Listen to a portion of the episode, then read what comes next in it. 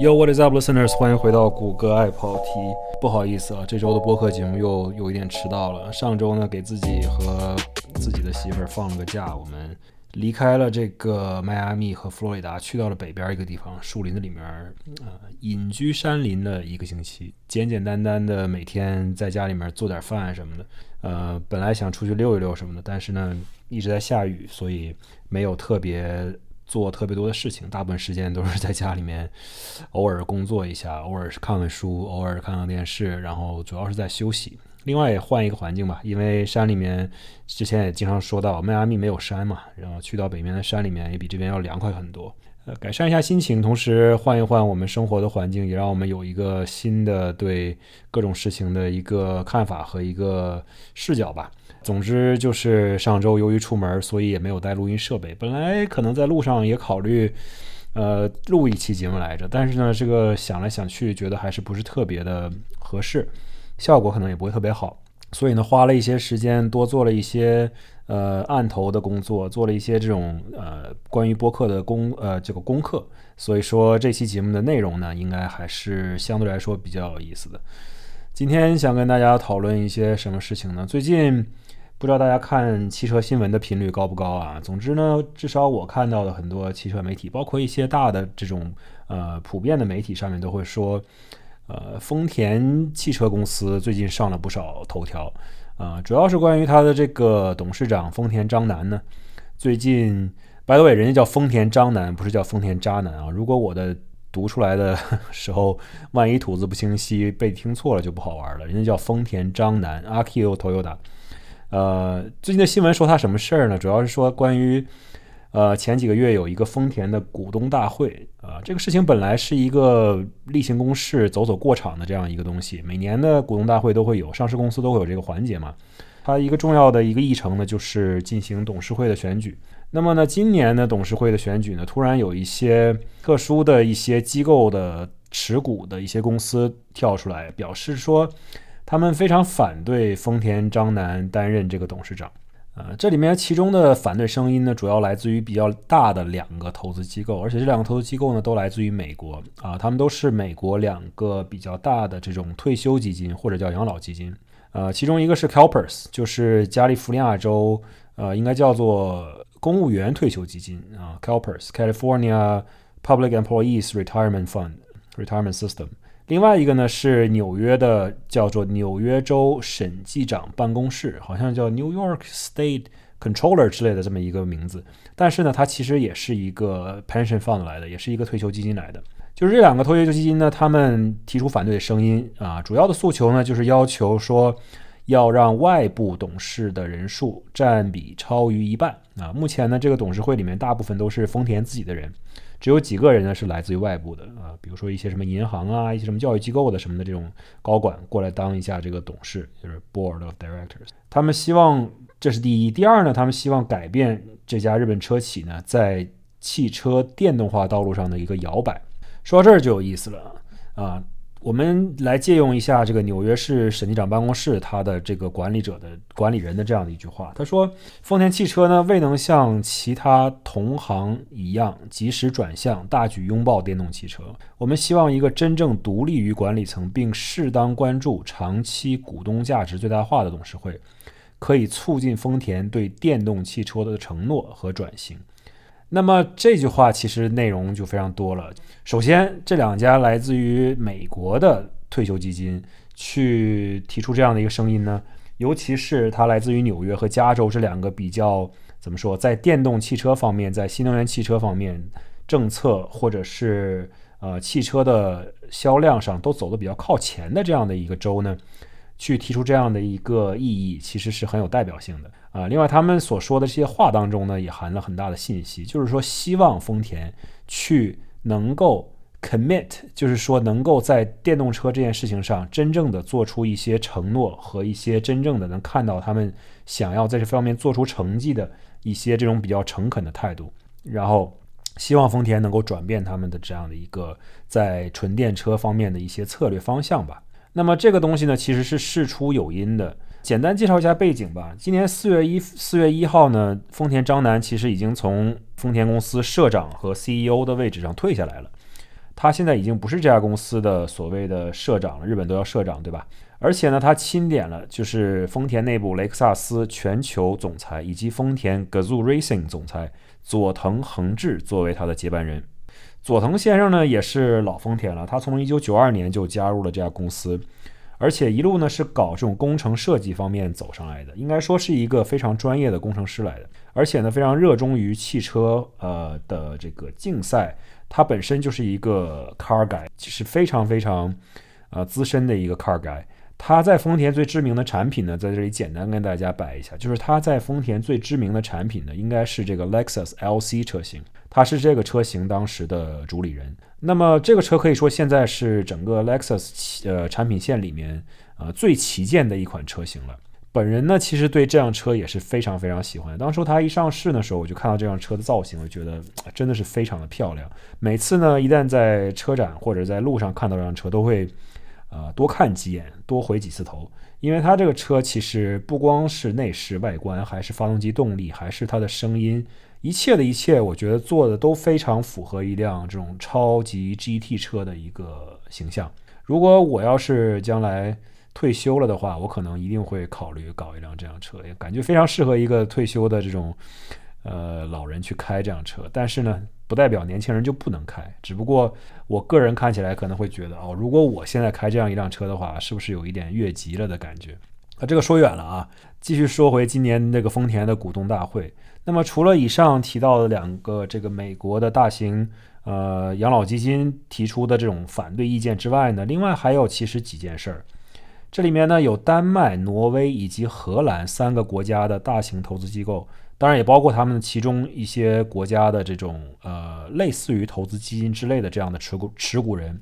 他们还提出了另外一项提议，说希望建议丰田公司当下的披露政策要更加完善一些。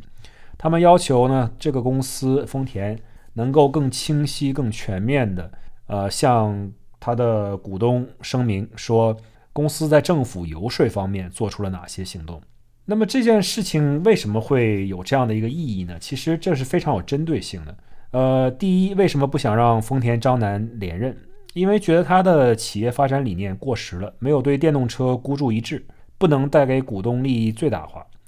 那么第二，为什么要求丰田更多披露政府游说的活动呢？这也很简单，因为不想让丰田公司花大量的时间和金钱去改变、试图改变这个政府的政策方向。也就是说，不想让丰田的这样一家全球最大车企的影响力呢，去影响到世界上很多国家在推进这个 EV 或者叫 BEV 政策上的一些前进的方向，也不想让这些政策呢开倒车。那么股东大会的结果呢，其实是怎么说？虚惊一场吧。因为刚刚已经说了，这股东上这个 board 上面大多数的人都是丰田自己的人。啊，然后股东呢，其实绝大多数的股东也是支持丰田章男连任的。那么他成功连任了这个，不是成功连任了，就是成功担任了这个公司的呃 chairman，也就是董事长。而且呢，刚刚说到的被要求做出更多披露的这个提案呢，也被股东给否决了。啊，也许这个事情真的就像丰田章男在过去几年当中提到过的一呃一样，就是说，他说有很多沉默的大多数在汽车行业当中。也许这些人并不去认为，呃，BEV，也就是说纯电池电动车啊，以下我们都称为 BEV 了，呃，他们不认为 BEV 是唯一的出路。但是呢，这些沉默的大多数呢，就被裹挟着朝着必须朝着这个 BEV 的方向走。这个 BEV 电动车到底是一种汽车行业的使命，还是一种由媒体或者是由华尔街造成的一种催命呢？我们。接下来想要简单的去分析一下啊，我们也顺便讲一讲丰田章男的想法到底是客观的、理性的，还是说真的是非常老套、非常陈腐的？那我们不妨今天就花时间来讲一讲关于丰田和 BEV 的故事。首先，丰田章男，一九五六年生人，这个名字呢，你一听就知道肯定是大有来头。丰田他是这个公司汽车创始人丰田喜一郎的孙子。啊，尽管他是创始人之孙，但是他刚进入这个车厂的时候呢，没有接受什么特殊待遇啊。这个公司的企业文化还是怎么说，很传统的。他必须通过跟其他员工一样的程序呢进入这个公司。一开始呢，这个丰田章男其实被分配到了一个工厂里面，他参与了当年丰田皇冠第八代的生产准备工作。啊，丰田皇冠第八代其实从现在的眼光来看，是一款很经典的车型，不管是在日本、在中国、在美国，其实都有很大的一个拥趸。呃，后来呢，丰田章男先后从事了日本本国的销售工作。而且创立了这个汽车相关综合信息的网站，叫做 Gazoo.com。那么 Gazoo 呢，也是后来丰田整个集团的这个 Racing Program 的一个名字，叫 Gazoo Racing。丰田章男呢，历任与通用汽车的合资企业的副总裁，IMV 啊，或者翻译成中文叫做创新型全球多功能战略车项目总管。二零零五年，丰田章男成为副总裁。二零零九年六月就任总裁，时年五十三岁。那么，二零零九年接手企业，这个其实大家可想而知，可谓是临危受命了，对吧？二零零九年，当时全世界在发生什么，想必大家也都知道。那么这一年呢，丰田的经营也是备受打击。他们在一九六几年开始，就是被要求说披露自己的利润开始。首次呢出现了亏损，而且呢在差不多同一个时时间段呢，他们在北美还出现了非常严重的这个召回事件啊。之前我在谷歌 Apple 题第十一期的节目当中其实有提到过，就是全球历史上非常大的一次召回事件，就是他们的这个所谓的呃不受控加速这么一个事件。当时呢，丰田确实面临非常严重的这么一个生存危机。那丰田章男接手之后呢，就进行了一些相当大刀阔斧的改革。他主导的是什么呢？就是从管理的角度，就是简化内部流程，把这个公司的组织呢尽量做的扁平化。这在我们现在听来呢，可能是一些老生常谈了，因为说到管理学这些东西，现在已经是一些很常见的词汇了。那么在当时呢，对于丰田来讲，可能这是一些很大胆的创新，因为这是一家，别忘了，这是一家。拥有很长历史的、很悠久历史的、很传统的，而且是一家日本企业。日本本身就是一个很传统的国家，他们很愿意去怎么说？去在企业当中制作、制造出很多这种不同的呃 seniority，或者说有不同的层级。那么将一个组织扁平化，让这个呃做决定的过程变得更简洁、更快速一些呢？这其实本身已经是一个创举了。对于这样的一个企业来说，在当时。而且呢，它主主料就是呃推动打造了这个 TNGA，也就是丰田新全球构架平台。这个平台呢，到现在也在使用，很多很多的这种丰田的汽车呢，都是由这个平台上打造出来的。呃，另外呢，呃，丰田章男是一名名副其实的赛车手，他非常喜欢赛车运动啊，自己也是喜欢开车，曾经参加过这个纽博格林二十四小时大赛，这个不是。大家随便业余玩一玩就能参加的比赛啊，是一个真格的这种赛车竞速赛事。而且呢，非常有趣的是，他曾经为了不让别人知道他自己是 Akio Toyoda，还曾用了一个呃假名叫做 Morizo。那么 Morizo 呢，后来就成了我们知道最近新出的这个丰田的 GR Corolla 的一个最高配的一个车型。呃，那么他上任之后这么多年，到了2022年呢，丰田的销售额达到了企业历史新高啊。应该说呢，丰田章男在怎么说？你在媒体当当中，如果搜他的一些风评呢，是很有很有意思的。你搜到一些这种比较硬核的汽车媒体上，其实大家很多人都对他非常的喜欢，因为他是一个真正的赛车手，而且呢，他在他任内呢推出了丰田很多这种非常运动的车型，包括这个，比如说八六啊，比如说 Supra，比如说最新的这个 GR Yaris 或者 GR Corolla 呀。而且呢，它还对这种皇冠啊、卡罗拉呀，包括普利斯、普锐斯等等这种主打车型都进行了一些改革。那么新出的普锐斯，大家想想必也都看到了，这个东西已经上路了。它真的是变得非常的漂亮，而且呢，非常的怎么说紧凑？呃，造型呢，一切角度看都不是一个丑的一辆车。跟上一代就之前几代的普锐斯来讲相比呢，这个。外观可以说是呃天壤之别，改观非常的明显。他在任的最近几年呢，丰田连续三年销量是领跑全球的，所以说他的成绩应该是不容否定的。但是呢，今天的节目呢，其实并不是这一期节目专门是来给这个丰田章男唱赞歌的，对吧？我们以上呢，其实主要是作为背景介绍一下啊，没有必要过分的解读，说我好像是一个丰田吹之类的的人，因为我们今天讲这件事情，并不是说我有多喜欢它，或者多喜欢这辆车，或者多喜欢这个品牌，我只是说这是一个新闻热点话题，而且呢，跟我之前讲的一期节目有一定关系。啊，之前讲过一期关于这个为什么不买纯电车的这种一期节目，收到了一些各种各样的评论吧，其中很多是比较负面的，就是说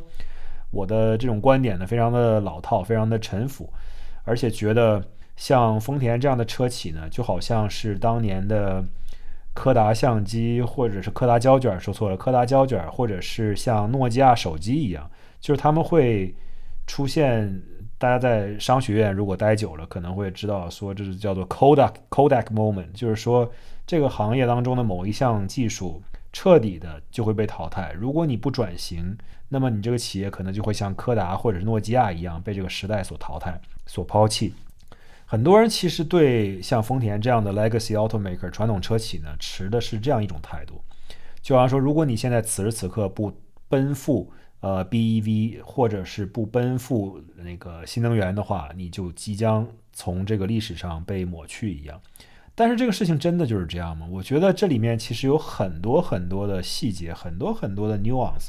如果你真的去从一个商业的角度来看，这个产品本身，汽车并不是胶卷这么简单，也不是数码相机这么简单，它更不是说呃智能手机和传统的这种手机之间的区别。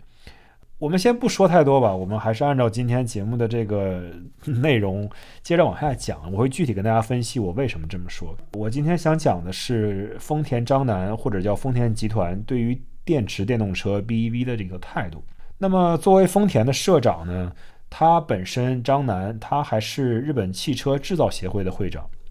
那么丰田他曾经多次公开表示，他说。我们做这些东西，包括混动，包括纯电车，我们的最终目标呢是碳中和，也就是 carbon neutrality。他说，碳才是我们的敌人，而不是某一种或者某几种汽车的驱动形式。他说，丰田希望给我们的用户提供全套的节能减碳的选择，这其中既包括 BEV，但也应该包括油电混合、插电混合以及燃料电池技术。那么像我说的。之前在一期节目当中也提到过，丰田的这个首席科学家曾经坦言说，超长续航里程的这个 BEV，几百英里的续航里程，这样电池大量的应用在一辆车上，可能并不是最理想的节能减碳的方案。那么刚刚我也说了，节目播出之后呢，确实收到一些啊很负面的评论。对于这些声音呢，其实我的态度是这样的，就是汽车这个东西。它并不是一夜之间就能够改革转变，或者是立刻从零变成一的。它也不是一个小件儿的产品，比如说胶卷相机 versus 数码相机这种东西，并不是第一，它并不是你生活中的必必需品；第二，它也不是一个大件的商品。你可以花几百块钱去购买这样一个东西，没有人会阻止你去买。但是呢，车这个东西，首先在很多国家、很多地区，它是一个必需品。它是你一个生产工具来的。如果你一个人想要去上班或者去上学，他可能必须有一辆车。其次，这个车的价格它也不是一个非常便宜的一个东西。虽然说现在很多智能机的价格呢都可以买一辆汽车了，二手车了，但是呢，大家也知道，汽车的价格包括二手车的价格近几年也是连年攀升，由于这个通胀的影响。所以说，它本身产品的属性呢，就导致这个东西大家对它的需求。是不会减弱的啊，除非有一天我们真的发生了这种交通革命，对吧？我们发生，比如说大家发明了这种非常安全可靠的飞行汽车，但是就算这种东西被发明出来，它一开始的成本也一定会非常非常的高，就跟纯电车一样。像上一期节目当中我说了很多论点，大家都不愿意听。为什么很多人现在五年内、十年内，甚至十五年、二十年之内，他可能不愿意换成电动车？我觉得很大一个程度上来讲，就是可能它的使用成本过高，它的购买成本过高过高。然后呢，另一方面可能就是由于这个配套的设施、基础设施依然不够啊。当然，这个事情慢慢都可以解决。我相信，啊，BEV 它的这个制造成本呢一定会越来越低。随着这些技术的越来越完善呢，这个东西肯定会越来越便宜，越来越接近于这个传统呃燃油车的这个价钱。啊。但第二呢，就是大家也要知道，丰田这家企业呢，它面临的是一个非常大的全球的一个市场，它不像特斯拉这种，就是说只针对发达国家或者成熟市场的这种很专、很集中的一个分布策略。那么目前，比如说特斯拉的销售网点都在哪儿？大家上网它的网站上一看就知道了。主要集中在美国、欧洲、澳大利亚以及亚洲的几个国家，当然也包括中国。而且呢，中国是一个非常重要的市场啊！对于任何一家车企来说，中国都是一个非常重要的市场。中国本土的这些新能源汽车呢，本身也做得很好，而且呢，他们也是跑在了前面，等于说在这个潮流上呢，应该说是跑在了前面。那么丰田呢，除了刚刚说到这些国家之外和地区之外呢，它还要去保住，比如说非洲市场、中东市场、南美洲乃至东欧各个国家这样的市场。他这个生意呢，就面对的不只是一些这种所谓的发达国家，或者是一些比较进步的国家，他们愿意去拥抱这种新能源汽车这样 BEV 这样的一个潮流。你在中东推进纯电车这件事情本身呢，就是有一定固有的这样的阻力的。另外呢，你还想提到就是说，像美国一些这种其他的上市的纯电车公司呢，就比如说 Lucid 啊或者 Rivian 这些呢。那就更不用说了，他们目前的市场呢都是集中在美国，他们能够把美国市场做好，能够把自己在这儿存活下来，已经是他们的首要目标了。他们现在呢还轮不到他们去考虑国际市场或者全球市场这样的一个地位。但是如果呢你要说哦这样比可能不公平，你应该跟传统车企来比，比如说你应该福特呀、通用啊这些车企来比，因为福特啊、通用啊他们现在也开始大举的去拥抱一些这种。新能源汽车的策略了，对吧？比如通用说，我二零三五年或者怎么样的，我的全线车型新车都是纯电的，对吧？那么通用可以做出这样的一个承诺，有一方面是因为通用的这个产品啊，它本身呃，它的 怎么说呢？一些很经典的 IP 非常少，比如说这里面包括比如科尔维特这样的车型，它可以做成混动，对吧？那么除了这科尔维特这种车型之外，可以这么说，通用其他所有所有的车型，没有人会 care 它是燃油还是电动，对吧？因为他们的东西很多都是一种非常同质化的产品，并没有说很个性的这种很长的历史的这种悠久的呃传承或者怎么样，有一些传统在里面。比如说保时捷911，对吧？啊，像在丰田跟通用或者福特来比，其实他们也都比不上。对吧？丰田毕竟是一家更大的企业，它的产品线也更丰富，而且它的营这个本身的企业的大小也更大一些。要说全球范围内真正跟丰田可以进行一些对比的，我们应该看的呢就是德国的大众公司。那么大众公司呢，显然是在这一方面走得更快，也走在了前面，对吧？人家也是一个 legacy automaker 传统车企，但是呢。大众的电动车策略呢就非常的快，而且呢是多元化的。它不光是每个子品牌，包括保时捷在内，对吧？虽然说保时捷现在已经独立上市了，而且呢它也不完全是一家这个全资子公司了啊。但是呢，由于它的主要股东还是跟大众有千丝万缕的关系，我们姑且还称它为大众的子品牌。保时捷现在内部都要上很多这种纯电动车的产品了，包括未来可能会有 Cayman，会有 Boxster。而且另外一方面，别忘了，保时捷还加入了这个克罗地亚电车超跑这个 Rimac 公司的股份。而且呢，大众还将布加迪这种旗下最顶级的超跑 IP 许配给了 Rimac，让这个公司的呃创始人 Marty Rimac 来管。这可以说是下了血本了，而且是非常非常的有诚意的。保时捷呢，在研究电车的同时呢，另一方面也在着手研发人造汽油技术，因为他们自己也知道。像九幺幺这类车型呢，它的这种传统和传承，以及它的运动基因呢，它的客户群是不会允许保时捷公司把九幺幺变成一辆纯电动车的，至少在未来可见的一段时间之内是不允许的。你说三十年之后，我们这一代人喜欢燃油车的人都已经没了，或者说三十年后，整个这个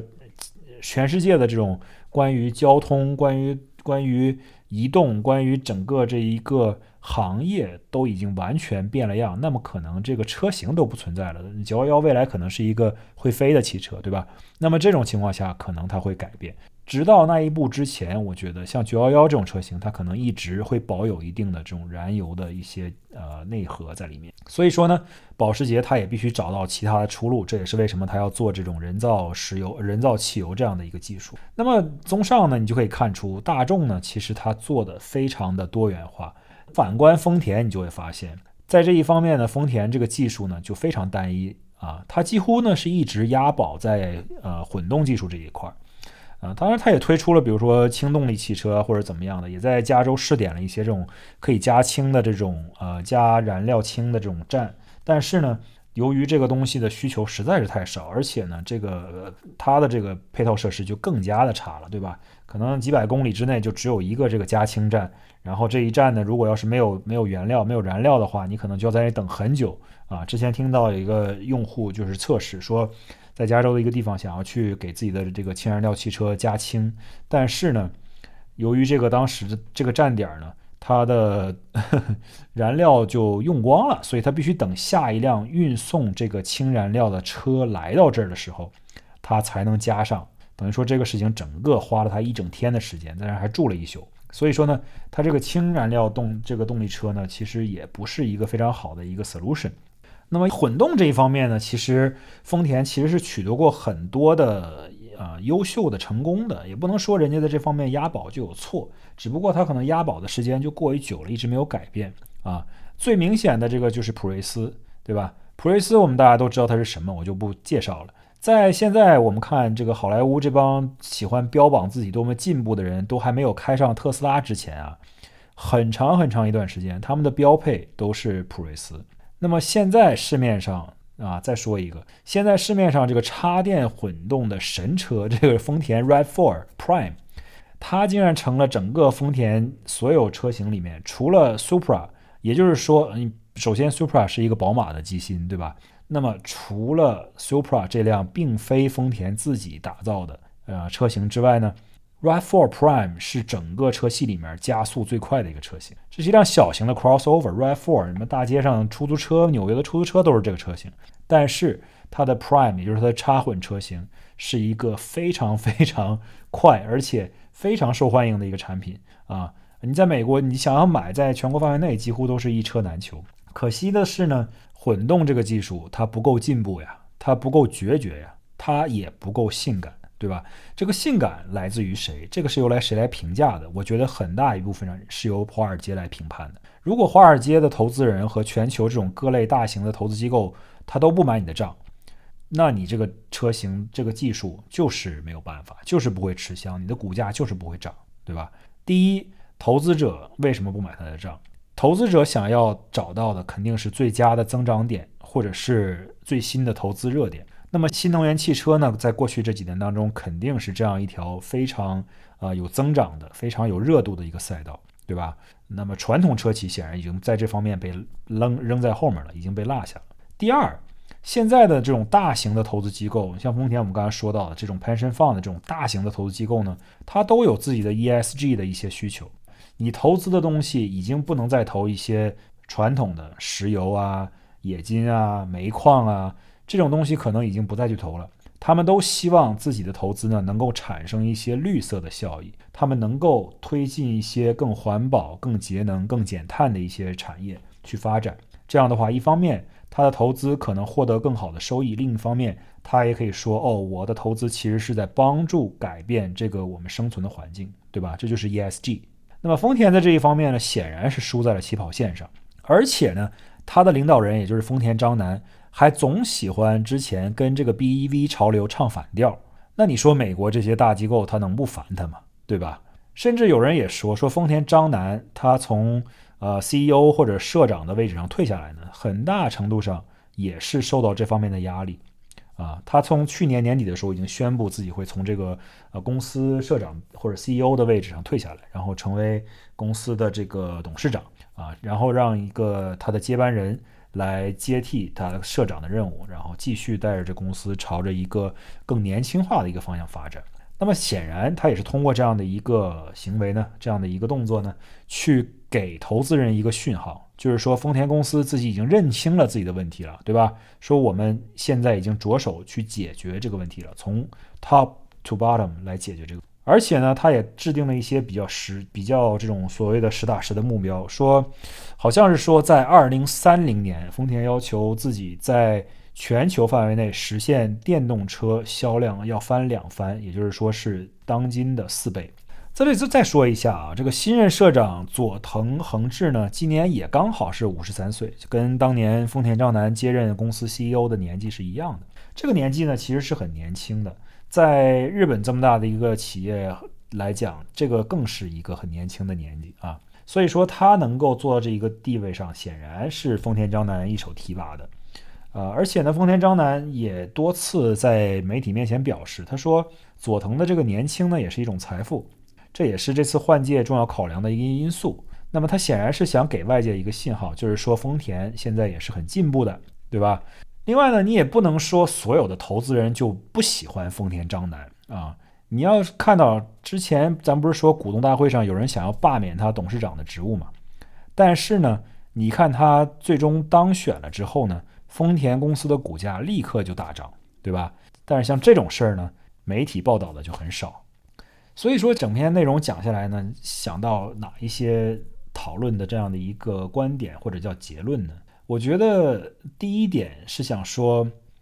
丰田在 EV 或者是智能汽车方面呢，它确实是落后了，它的起步本身就比别人晚，而且由于丰田章男的个人的一些战略上的一些思路，它本身在这方面呢，就有一点儿怎么说，有一点儿并不那么认真或者并不那么诚恳。对吧？他在做一些这种所谓的油改电的一些车型啊，现在比如说 Lexus 推出那款车型，名字特别长，一堆乱乱码一样的车名，我不记得叫什么 R 什么 Z 什么玩意儿的这么一个车型，它本身也不是一个专属的平台。那么丰田张楠下台之后呢，新任的这个 CEO 立刻就说，我们可能将来需要打造一个全新的独立的电动车平台，去推动丰田一些全新的电动车型，这就是它明显的改变。但是这些改变会不会说来的太晚了一些？特斯拉已经在这方面走了差不多十年了，很多其他的这种传统车企也已经有多款车型能够在市场上面世，能够真正的去实现一些商业上的成功或者是商业上的价值了，得到一些顾客的认可了。那么丰田现在呢，依然没有一款自己的纯电动车型 BEV 车型是让大家能够。真正认可、接受，或者是说得到很大好评的丰田的这种做法呢，可能一方面是与这个长期的这样的一个家族企业，当然它并不是一个真正的家族企业了，只不过是丰田章男刚好是人家创始人的孙子，在他之前呢，这公司的掌门人也不是姓丰田的，对吧？但是呢，它确实有一定的这种传统的家族企业，尤其是日本企业的这种一些文化的符号在里面。有一些这种文化的烙印在里面，它本身的行事原则呢，可能也偏向比较保守、比较稳健一些。丰田章男呢，本身自己也特别喜欢求稳，所以呢，让他做出这样的一个巨大的改变，让他改变自己的看法，改变公司的策略，这个可能是一件非常困难的事情。另外呢，丰田章男他本身像我们刚才说了，他是日本汽车制造业的一个协会的主席。他呢也曾经就是带领日本的几大车企啊，一起去游说日本政府，说希望政府不要将政策单独向 BEV 倾斜，而是要给混动啊、氢能啊乃至其他模式的一些节能减碳的方法多留一条活路。你现在听一听这种说法呢，其实你会觉得这个思路呢，其实并没有觉得它不合理，它是一个合理的说法。但是呢，目前看来，这些另类的方案，氢能混动或者是其他的方案。并不是此时此刻这个时代它大势所趋的一个方向。那么第二点呢，其实想说的一件事情是什么呢？可能是一个比较隐身的一个观点，就是说这件事情上你会看到，当一个大型的企业它的领导人的一些思路或者是政策方向与华尔街或者是一些大型的这种机构投资人他们的思路不符的时候。华尔街会站出来，或者是说很多投资人、股民自然就会选择，他们会站队，就是说，OK，Legacy Automaker，如果你要是不转型的话，你就会被这些股民、这些钱、这些投资所抛弃，你的股价就是不能够实现上涨，或者是可能会下降。但是呢，这里面就存在一个很重要的问题，就是华尔街啊，它从来不是一个非常准确的未来预言家。投资的这个门道呢，你不光是要看实力啊。另一方面呢，我觉得很大程度上是要看风向啊。那 EV 呢，显然比传统的汽车就更 sexy。其他的一些东西，比如说 Web Three，显然就比传统的创业公司要更 sexy。此时此刻，AI 可能是比所有其他东西都 sexy。所以说，你看这些股票怎么样去增长，哪些东西的估值更高，哪些东西上涨得更快，哪些东西未来的这种前景更好。从华尔街的角度来讲，他们为的是通过这样的一些看风向、看到的一些潮流，去为他们的投资人。去为他们的股民，去为他们的客户创造最大的利益、最大的收入。当这些华尔街的对冲基金和投资人赚满离场了以后呢？那么到底谁在真正的做实业呢？对吧？你华尔街投资人做的不是实业，丰田做的是实业。谁在真正推动科技的进步呢？啊，做实业的人，包括特斯拉在内，包括各种各样的新的这种车企业，包括传统 legacy automaker 在内，这些人是在推动这项科技的进步的。当市场当中的钱流向下一个投资热点的时候，那么谁还在关注传统行业呢？这个其实就是一个悖论。这个传统行业并不是像我刚才说的，比如说柯达或者是诺基亚会立刻被淘汰。这些所谓的传统行业，也就是汽车行业，它的存在依然会有一个很长久的一个存在的使用的一个价值。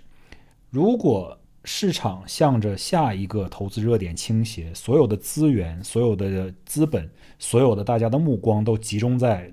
我们都在找 the next big thing，the next new frontier。我们很多时候可能会忽略掉生活中最基本的一些需求，对吧？那么这个时候，你真正的还觉得说，OK，华尔街的判断就是这个行业最应该有的一个判断吗？华尔街喜欢什么样的一个？投资方式或者喜欢一个什么样的投资标的，它难道就一定能够代表说这个行业的科技或者技术应该去发展的一个方向吗？我从来不否认说 BEV 在它的存在的目的是为了减少排放，呃，节能减碳，为了实现碳中和。那么在实现这个目的的途中，你是不是有过于偏执的去认为说这个东西是唯一的解决方案？而把其他的东西都忽略掉了呢？今天的内容呢，其实就说这些吧，呀，也不说最终得出什么样的一个答案了。我相信每个人都会有自己的看法。你本身觉得，如果说，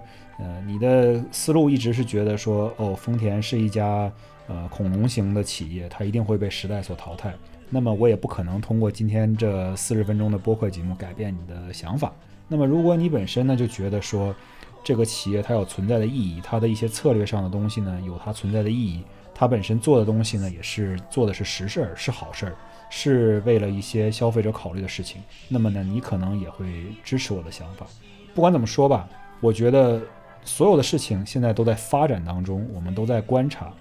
而且呢，作为一个消费者或者说一个这种汽车行业的观察者，本身呢，我并没有为这个工为这个行业做出什么贡献。我呢，只是作为一个在这里给大家传播一些新闻媒体的一些新闻事件啊，包括一些事情啊，包括一些这里面的一些利弊的分析啊什么的。我能做的呢，恐怕也只有这些。像我这样的一个没有多大贡献的人呢，我也自然也没有太多的权利去评判或者去说教啊。所以呢，今天的故事讲完之后呢，希望大家有什么样的想法都自己去判断，那就这样，我们下周再见。